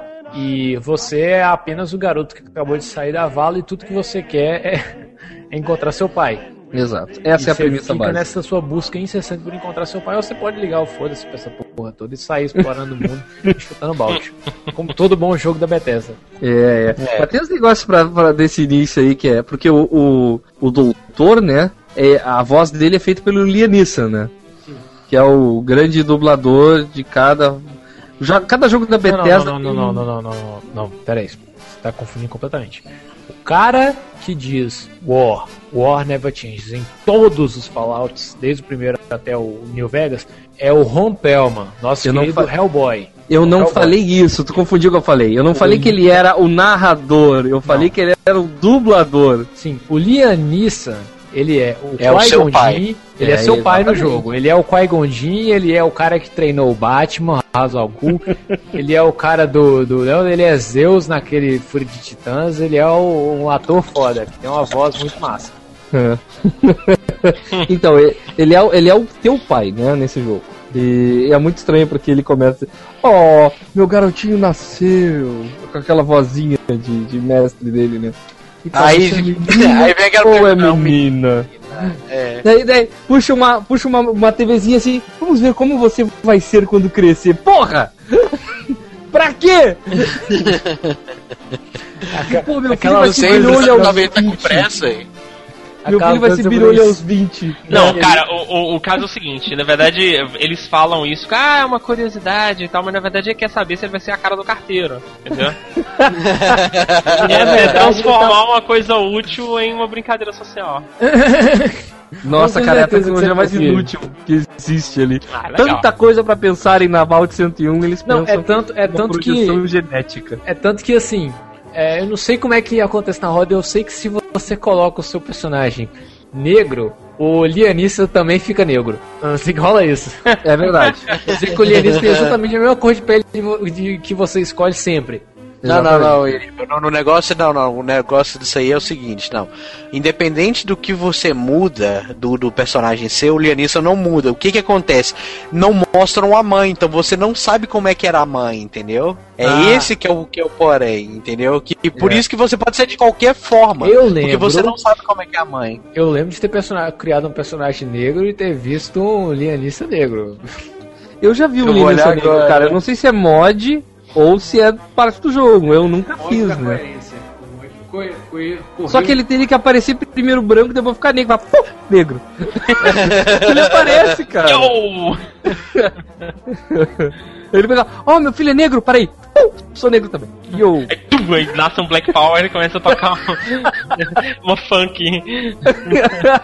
Mas é, cara. Daí tem todo. Daí tem aquele tutorial de bebê. Tu joga, bebezinho. É, é um tutorial tão simpático, cara. Eu gosto pra caramba desse tutorial. Tu acha? Também Eu gosto. Eu tenho umas, tem uns, uns vídeos na internet que mostram as pessoas burlando aquele tutorial e saindo, sabe? Pelo aquele corredor como um bebê e tal. Eu já vi também. Os caras mudam, daí aparece o bebê matando todo mundo. Tal. Tem, cara, é sinistro, velho. Sinistro. Mas daí, e aí? Ah, tu sai da, da. Tu sai da Vault. Acontece muita coisa ali dentro, né? Antes de sair, né? Algumas escolhas morais, algumas coisas. É que muito pra demonstrar, decidir. Vai sabe, que parar na cidade de Megaton. Eu, eu- eu até gostaria de fazer uma pergunta pra vocês que jogaram Fallout também. Como faz pra pegar o Dog Meat? Que eu nunca É consegui só- em todas as joga- minhas É- jogatinas Fallout. Eu É só ir também. no Scrapyard. É só ir até Scrapyard. Quando você tá indo no Scrapyard, você escuta ele latindo que ele tá sendo atacado por bandidos. Aí você mata os bandidos e ele entra pro, Eu pro seu grupo. nunca consegui pegar o Dog Meat, velho. Sempre Todo mundo sobre fala ele. isso, mas eu, o meu foi aleatório. O meu, quando eu tava jogando a primeira vez, eu já tinha feito Oasis, já tinha feito. Eu já tava indo pra poder fazer. Eu tava fazendo Agatha Song, quando aí tem que passar por Scrapyard pra poder ir na casa da Agatha. Aí eu, olha, um cachorro Então, aqui, eu o- matei todo mundo, o cachorro veio pro meu. Dog Meat é seu cachorrinho que fica te seguindo, estilo Fable. Nunca achei. Eu também não. é eu chegava lá em, em, em- Como é que chama a desgrama? Lá em Megaton e a cidade que tem uma bomba nuclear no meio e as pessoas criaram uma religião em que elas adoram a bomba nuclear. Os que filhos ótimo. do átomo. É, é, assim, diga-se de passagem que o nosso conceito de religião é, é- que algumas igrejas pregam, não todas, é que se você não amarra a Deus, ele vai te mandar pro inferno. O conceito de você amar uma bomba nuclear não é muito diferente. Ama ou eu explodo? Ótimo! Melhor que isso é impossível, né? Ou você, ou você me ama, ou teremos sérias consequências. Que beleza. Cara, e o pior é que tem um pastorzinho Pastor, que fica rezando. E ele fica com o pé na água que tá molhando o bagulho, extremamente radioativa, o dia inteiro, cara. Não sei como é que aquele cara não vira um gol, cara. Ou que não Pois é, um também não, braço cara. Dele, né? Putz, cara, o cara tá Cara, eu, muito eu, envolvido. eu acho Megaton o maior resumo assim sobre Fallout em questão de opções. É uma cidade rica, é uma cidade viva, é uma cidade cheia de pessoas interessantes, é uma cidade com várias missões legais, com várias coisas pra fazer, que você pode simplesmente explodir ela. É verdade, cara. Tem até uma vaca de duas cabeças ali. É, é, é legal você pensar nisso quando você é, você tá num filme do Austin Powers, né? Que tipo assim, o capanga do, do Dr. Who, Ivo, ele tem uma vida, ele tem uma família, ele tem toda uma história, você pode simplesmente matar ele. Pior que é isso mesmo, cara. Tipo, a, a- o início ali, pô, Megaton tem muita coisa pra fazer. Pô, o ma- o manual de sobrevivência da Moira Wasteland. Brown. Eu sempre, eu sempre faço o, o- Cara, Eu acho a Moira super gente boa, super carismática. Você sabe cara, que a ela, é, Moira... ela é super carismática, mas é- ela é um jackass, mano. Ela é um junk. Ela te manda fazer cada merda, velho. Nossa, justo, cara. Vai Cada lá, merda se que ela manda fazer. Se irradiar Vai até a beber morte. água na privada. É, vai lá, bebe água na privada, fica irradiado até nascer um terceiro braço em você, que depois a gente corta aqui, tá de boa. É, cara, diz, não, pega a radiação e deixa até o máximo, vamos ver o que acontece. Não, mas tudo bem, a gente resolve depois. Porra, Não, que merda, hein? Vocês sabiam que a, eu vi isso no site da Bethesda, você sabia que a Moira foi a primeira mulher a ir pro espaço? Na- no Hã? universo Fallout. Sim, no universo Fallout. Olha, Olha só. aí. Da onde que tu tira essa informação? Não, não, no universo Cara. Fallout sim, né? No universo real, a primeira fêmea a ir pro espaço foi uma cadela. Fêmea. Caralho. Pra vocês verem que, com que nível tá o humor do Heriberto hoje, né? Só lembrando que o, o- que o humor, as opiniões religiosas, estratégicas e tudo mais do Heriberto não refletem na opinião do Café. Nem nas minhas. Hoje, hoje o Heriberto tá em flames, cara. Ele vai, ele vai mijar fogo, cara, naquele vaso ali. Mas é, o, eu lembro que no, no, no Fallout 3, quando eu tava fazendo as missões da Moira, eu me deparei com uma. Com a, a- porque é em Washington, né? Tudo acontece em Washington. Eles queriam fazer o Washington em tamanho real, mas eu, eu não sei aonde eu li, eu acho que foi em, no Alvanista que eu li esses dias, uma curiosidade, dizendo que é, a cidade era maior que a Wasteland em, em Fallout 3, e eles resolveram mudar. Eles diminuíram a cidade ao meio e duplicaram o tamanho do deserto pra ficar mais divertido e tal, né? Daí tem a, a cidade mesmo de Washington, ela tá sendo atacada por formigas gigantes, né? E as formigas mataram uma galera ali depois com a sobrevivência deles, né? E a resolução do problema das formigas, nossa, é extremamente complicado, cara. É muito porque elas têm uma rainha e tu tem que ir até a rainha e ver como é que elas. É muito, muito, muito bom. É, o lance tem um órfão que te ajuda. E tu visita Cara, até a todas casa as historinhas, todas as historinhas dentro daquele do Fallout ali, que é aquele coisa que você vai fazendo, é, as missões pra poder ajudar a população do lugar, é muito interessante, cara. É muito foda, né, cara? Os jogos da Bethesda parece que são criados da seguinte forma: você cria um mundo, você faz a engine funcionar, o seu personagem ir para poder ir qualquer lugar. Você tem aquela engine sólida ali, né? Que tanto que nem é tão bem animada, nem é tudo nem é tão bem colocado. Sólida. É, sólida. Sólida. aspas. É, é, vão- glossário, glossário de review. é. Enquanto, enquanto, enquanto o, o time de qualquer outra empresa que faz jogos hoje em dia concentra suas 200 pessoas na parte de animação e desenvolvimento, a Bethesda concentra 200 pessoas no desenvolvimento de quests. Então você tem uma equipe de caras desenvolvendo todo tipo de quest, como quem faz é, aventura de RPG para o cenário de Forgotten Realms. Então, cada história dessa, cada sub-história é absurdamente rica porque teve uma equipe imensa. Se você olhar qualquer crédito de jogo da Bethesda, você tem mais gente trabalhando na área de desenvolvimento de, de quests e, e, e aventuras do que para aprimorar qualquer outra coisa, como a animação ou funcionamento, ou até mesmo fazendo beta teste da porra do jogo. Mas, mas convenhamos, Nossa, mas é, não, beta teste nem fala porque beta teste o cara tem um só, é um É o cara. cara que fala. É o, Cara, é é- o homem não, beta com teste o tubo não. na boca Beta- e o tubo no ralo.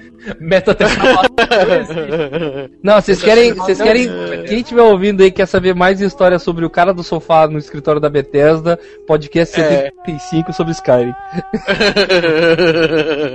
não, mas é, não, mas sério, cara. Mas é aquela coisa, a animação ajuda pra caramba, porque tá aí o Skyrim poder falar. Não mudou muita coisa, mas o que mudou já melhorou pra caramba. Não, não, peraí, peraí, peraí. O, o- o a mudança de Fallout 3 pra Skyrim é assim. O seu cara, Lá vem. quando você tá andando, ele anda assim, ainda por cima escorregando errado. É. Ele passa É. em direção à frente, você aperta pro lado, ele continua animando como se estivesse em direção à frente, só que ele vai pro lado.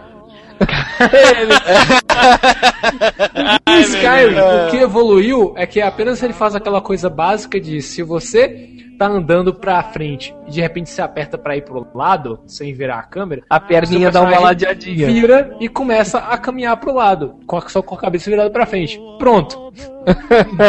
Mas a animação continua tão horrível quanto e não é prioridade É. dos jogos da Bethesda. Tá, uma E coisa. o- Ah, cara, uma eu coisa é, os bonecos de Fallout são. é, são manequins, cara. São manequins Ah, cara, com cabeça, eles- eles, são de plástico, pintadinhos são- bonitinhos. Mas eles são mais bonitos que o pessoal do Oblivion. Todos são- é, não, isso é. Nossa, como é difícil! Como é difícil! Eu sou mais bonito que um boneco de Oblivion.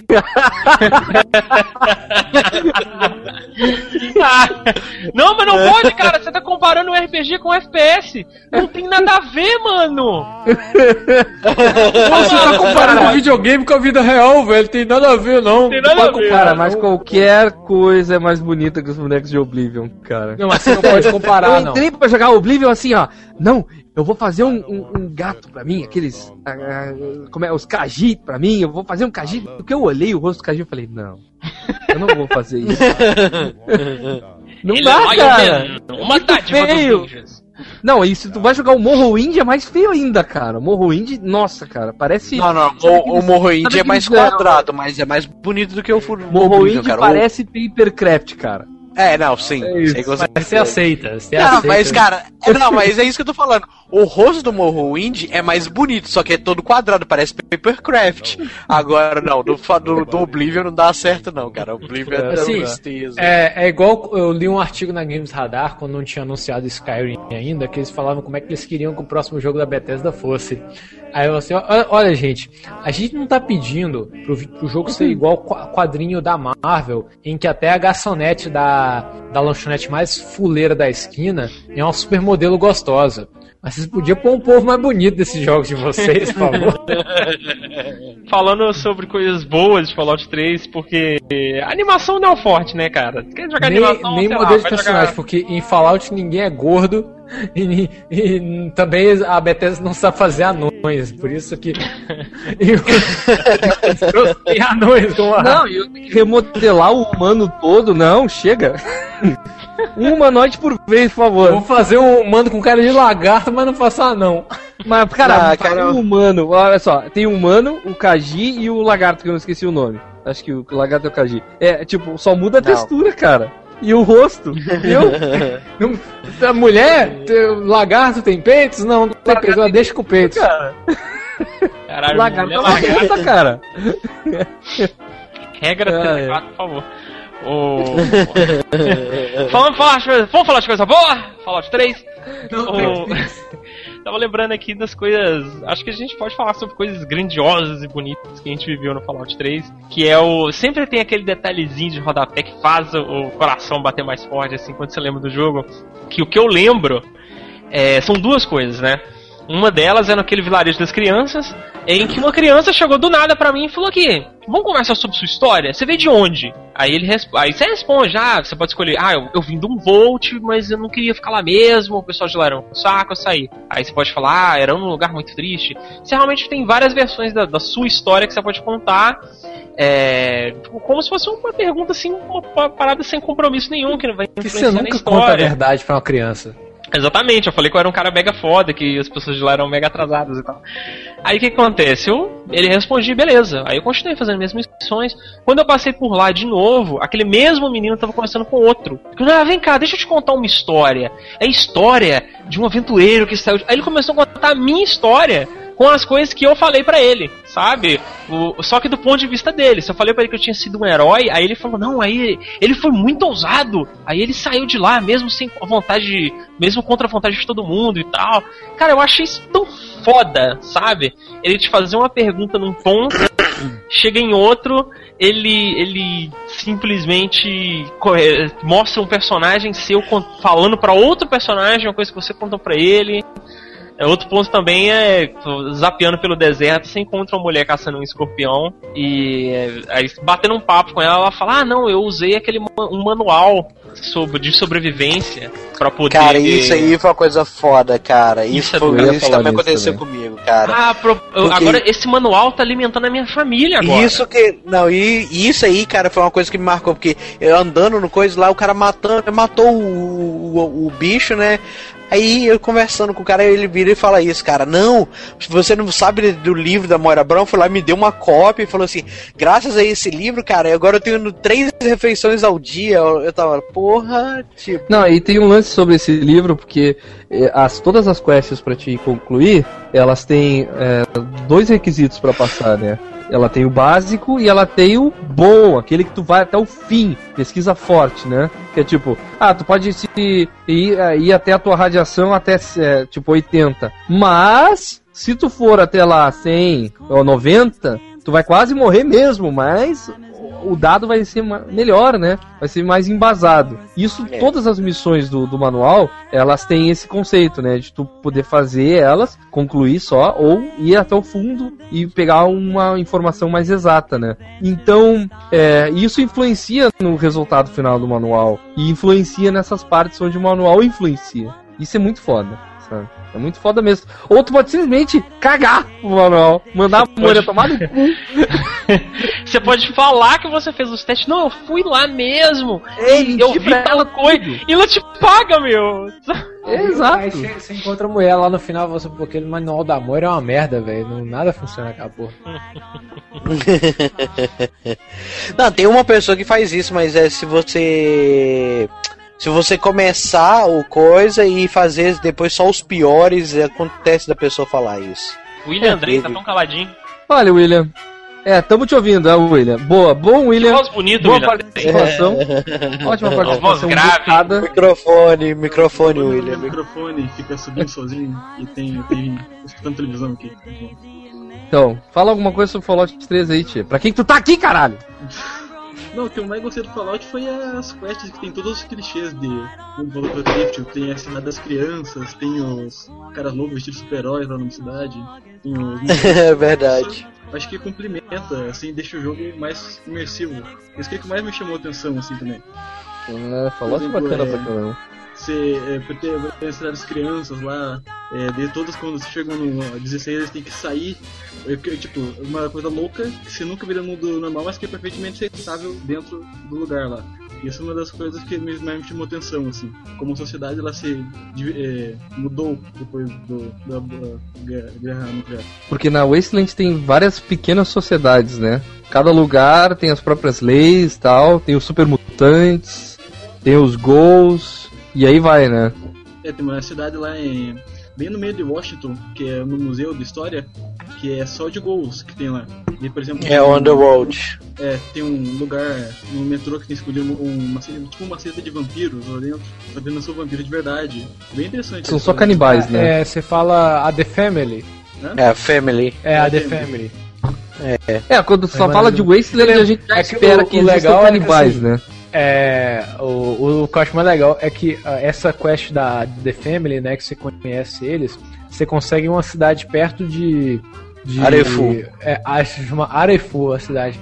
Aí o- o- você se pergunta por que, que a cidade se chama Arefu?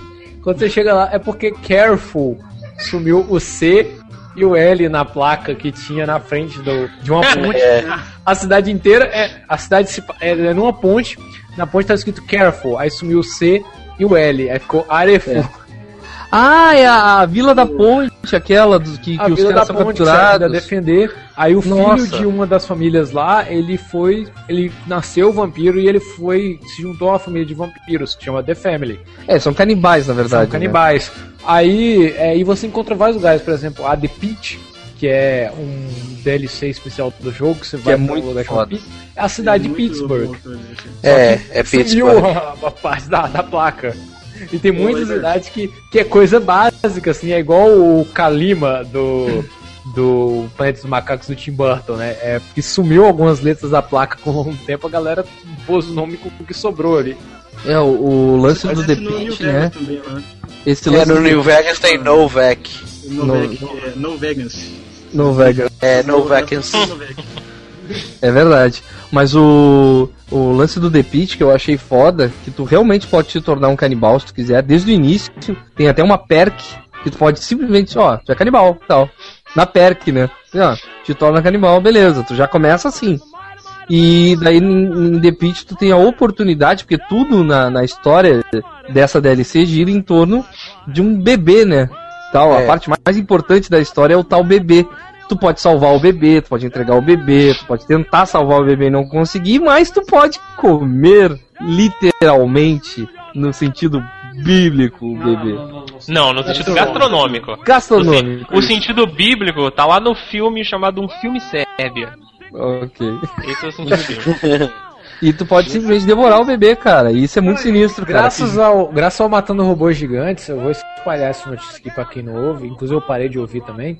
Eu descobri o que, que significa no sentido bíblico. Hum, É porque assim, por que, que a gente quando vai fazer cego, a gente fala que a gente vai comer alguém? Porque Adão comeu o fruto que a Eva deu. E isso é considerado como o pecado original, que é uma, uma analogia ao analogia. Então eu falei errado. Ele comeu a maçã da Eva, ele comeu, é por isso que a gente fala comer no sentido bíblico. Exatamente. Comeu em Revelei, fatias. revelei o segredo do universo pra vocês, me agradeçam depois. Tchau. Então eu Obrigado. falei errado, falei errado, falei errado. No sentido frente agora. literal eu quis dizer. É, você come no sentido gastronômico. Gastronômico. É. A Mas da o criança. negócio, um- uma coisa, outra coisa que é muito interessante do Fallout 3 é isso aí, cara. Que Fallout 3, cara, não tem pudor nenhum. Eu adorei isso, cara, no limite, jogo. né? Tipo, tem uma criança, cara. Você, você pode ser um puto e ir lá e matar a porra da criança, cara. Não, porque os outros jogos depois, além de eles diminuírem a quantidade de crianças, você não consegue matar crianças mais, saca? As crianças são imortais. E no Fallout 3 tem dessa, cara, que tipo assim, o jogo é amoral, saca? O jogo você pode fazer tudo, literalmente tudo, cara. E é, é muito bom, cara. Tem, um- tem um mod lá. Eu tentei fazer isso e não deu. Só que eu vi que tem um mod lá na Ash pra poder matar. Matar criança As crianças? no três? Aham. No 3 você pode. Dá? Dá, cansei de fazer inclusive, Talvez o Fallout, Vegas não dê. inclusive Fallout 3 foi proibido em alguns estados dos Estados Unidos por permitir que você mate crianças. E na É, mas não também, esqueçam, não esqueçam que nós estamos no, no tempo de Steams e, e atualizações é, semanais. Provavelmente o jogo possa ter sido atualizado. Pode tentar matar uma criança hoje e não conseguir, né? Pode ser, pode ser que até o próprio DLC do The Pit tá, esteja modificada lá e que tu não, não eu- possa eu não- eu só é, devorar assim- a criança, né? Não, mas o trecho da, da, da Vila das Crianças que o Kiliano falou é absolutamente essencial pra gameplay. E você pode atravessar o lugar só matando as crianças. Só Caralho, matando as sério? Eu me lembro. Sim. Nem me cogitou isso pela cabeça. É, alguém aqui no Fallout foi extremamente mal, perverso. Ah, eu fui pelos achievements, cara, mas é como ele. É. É. Obrigado por não existir achievements da real life. Por que, que você atirou nele? Por que, que você matou nele? Eu fiz pelo ativo. Pode me prender que eu vou ganhar mais um, caralho. Não, mas é o cara seguinte. Consegui. É. é, então eu tenho um achievement da Real Life que eu fui demitido de uma empresa em uma semana. Achievement Unlocked. Ah, isso aí não é um mérito, não. Mas aí é. Ah, sim. Eu fiz, eu fiz pelos achievements. é, Eu fiz pelos achievements, e, mas como o Heriberto disse, ser mal no jogo não tem sentido algum, que parece que você é uma- um garoto de 16 anos chutando balde, saca? É, porque o que acontece? O Fallout 3, ao contrário do, dos primeiros, do primeiro e do segundo, criado pela Black Isle, ele foi criado sob a ótica do pessoal da Bethesda, que fazia RPG, então assim, ele se passa em um mundo pós-apocalíptico, mas você sente que ele é completamente um RPG medieval, onde os supermutantes são os orcs os Ghosts são os Goblins. Aí você tem a Brotherhood of Steel se comportando como uma sociedade de paladinos e clérigos combatendo o mal. É, ele parece uma gigantesca fábula épica num ambiente. Ele, ele é que nem você pegar, por exemplo, Blade Runner. Ó, ó, estou comparando coisas de novo. Meu Deus, alarme de comparação. Meu Deus. Por exemplo, Blade Runner é um filme noir detetive de investigação com uma estética é, Pós-apoca- é, pós- é, futurista, fut- pós-apocalíptica e cyberpunk. futuri- É. Cyberpunk, né? É certo. Então, assim, ele é um filme que, em essência, no roteiro dele, na funcionalidade, ele é um filme de detetive que funcionaria em qualquer outra ambientação, mas ele está se passando numa ambientação futurista. Futurista, sim. Beleza. De ficção científica. Então, é igual Star Wars. Star Wars é um filme épico de fantasia, onde que se passa num ambiente de ficção científica. Só que a essência da ficção científica é o quê? Ela explicar as teorias dela e como que chegaria naquela tecnologia. Star Wars não faz isso. É, então ele entra no gênero fantasia. É por isso que ela é chamada. Não, é por isso que ela é chamada de ópera, né? Ópera. Space Opera. No caso do Fallout 3, o que muda é que ele não é como os primeiros, ele não é uma distopia, ele não é um pós-apocalipse. Ele é um RPG medieval, Tolkien- tolkieniano, ele é um, um- uma fábula épica com uma estética pós-apocalíptica, porque você tem todos os elementos ali. Você, É. e inclusive essa linearidade de assim, você até pode ser mal no jogo, mas se você for mal no jogo, o jogo vai te tratar como alguém que está fazendo a coisa errada. Ele não vai te É. tratar como alguém que está tomando decisões. Que foi pra mim a grande diferença que teve no New Vegas, que lá você é sagaz, saca? Você é, E o é New esperto. Vegas, Lá faz sentido, né? Por sido É. desenvolvido pelo time que desenvolveu os Fallouts originais, né? Que era a galera isso aí. da Obsidian. Então, no, no New Vegas você tem aquela coisa de em quais cidades você tem influência. É, no Fallout, se você é bom em uma cidade, você é bom em todas. No New Vegas, não. Se você é bom pra aquela cidade, a galera te gosta, mas aquela cidade que é vizinha, que é inimiga, não gosta de você. E você não tem como agradar todo mundo. E no, no Fallout 13 é um, um só, né? É, É. bom, É. mal, perverso. É o karma, né? É o É o sistema karma. É só um, né? Que ali que foi? o fato de se você ser bom, coisa boa vai acontecer, porque que o, o que o karma diz realmente, né? Se você for bom, É. coisa boa vai acontecer, se for mal, coisa mal vai acontecer. Então é até entendo essa parte, mas na Vegas realmente É, Mas é meio feio pro jogo, porque meio que. Sabe que as pessoas não vão se se comunicar tão bem, né? Então, parece, tu, tu vai lá numa cidade, tu é perverso lá, mata todo mundo na cidade. Como é que eles vão se comunicar a tempo que todo mundo sabe que tu é o cara malvado? É, isso que o jogo É verdade. não é isso Não, que não e faz isso sentido, né? complica, e isso complica bastante que, por exemplo, no New Vegas, chegou uma parte que, tipo assim, eu era bom com a maioria das pessoas, só com, com o pessoal ruim mesmo, que eu não era bom.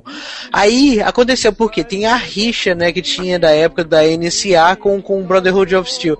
Aí, um pediu pra eu destruir o outro, aí eu fiquei, não posso fazer isso, cara, eu gosto dos dois, saca? E os dois eu sou bom com o outro. E se eu matar um, vai acabar ficando ruim com o outro. Eu não quero fazer isso, entendeu? E é, isso Mas aí tu- é o feio do, mesmo do, assim- do, do- do Fallout 3. Esse que é o, O feiozinho do Isso, mas o Fallout New Vegas, por exemplo, ele ele permite que tu seja neutro nesse caso. Porque Sim, assim, a gente falou, permite. a gente falou no, No podcast da Bethesda das diferenças entre os dois, né?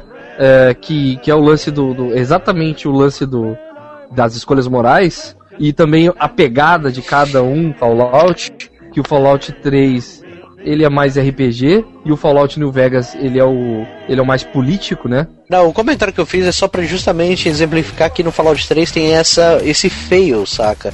Porque todo mundo sabe que você é bom, todo mundo sabe que você é mal. Não, não É, tem é- essa Isso diferença. é meio, meio ruim mesmo.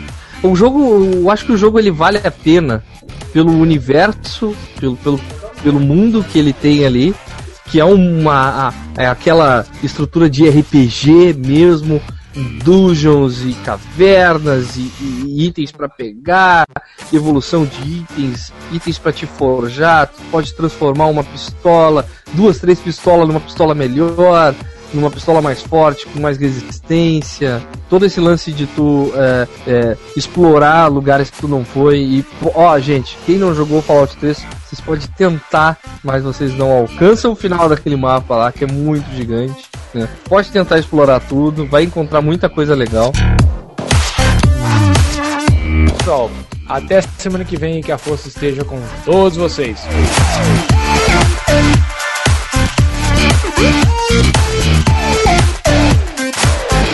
Vou jogar um jogo de novo que o Liam Neeson tenha participado.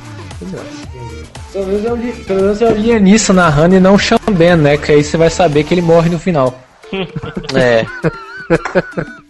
Cara, não é pra normal. Chambé no pôster de qualquer filme já é um spoiler, cara. Ó, fechem os ouvidos, spoiler de Oblivion. O Xambém Olha. morre no final também.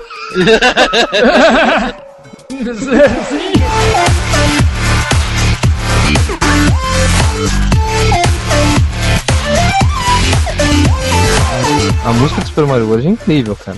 Isso é inegável. promovido pelo 99 Vidas só teria, nove- só teria Super Mario World, F0 e Mario Kart aí. Ai, meu Deus.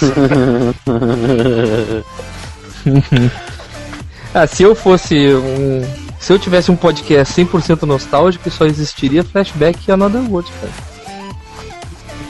E se o Heriberto tivesse um, um podcast só sobre nostalgia, só ia existir Vagrant History e Shadow of the Colossus. É, eu nostalgia. Se o Kiliano tivesse um podcast só de, de, de- de nostalgia, não ia ter nostalgia. Só ia ter jogo móvel. Terraria. Ia Terraria lá. Só mobile, indie. Terraria também. Terraria não virou nostalgia já.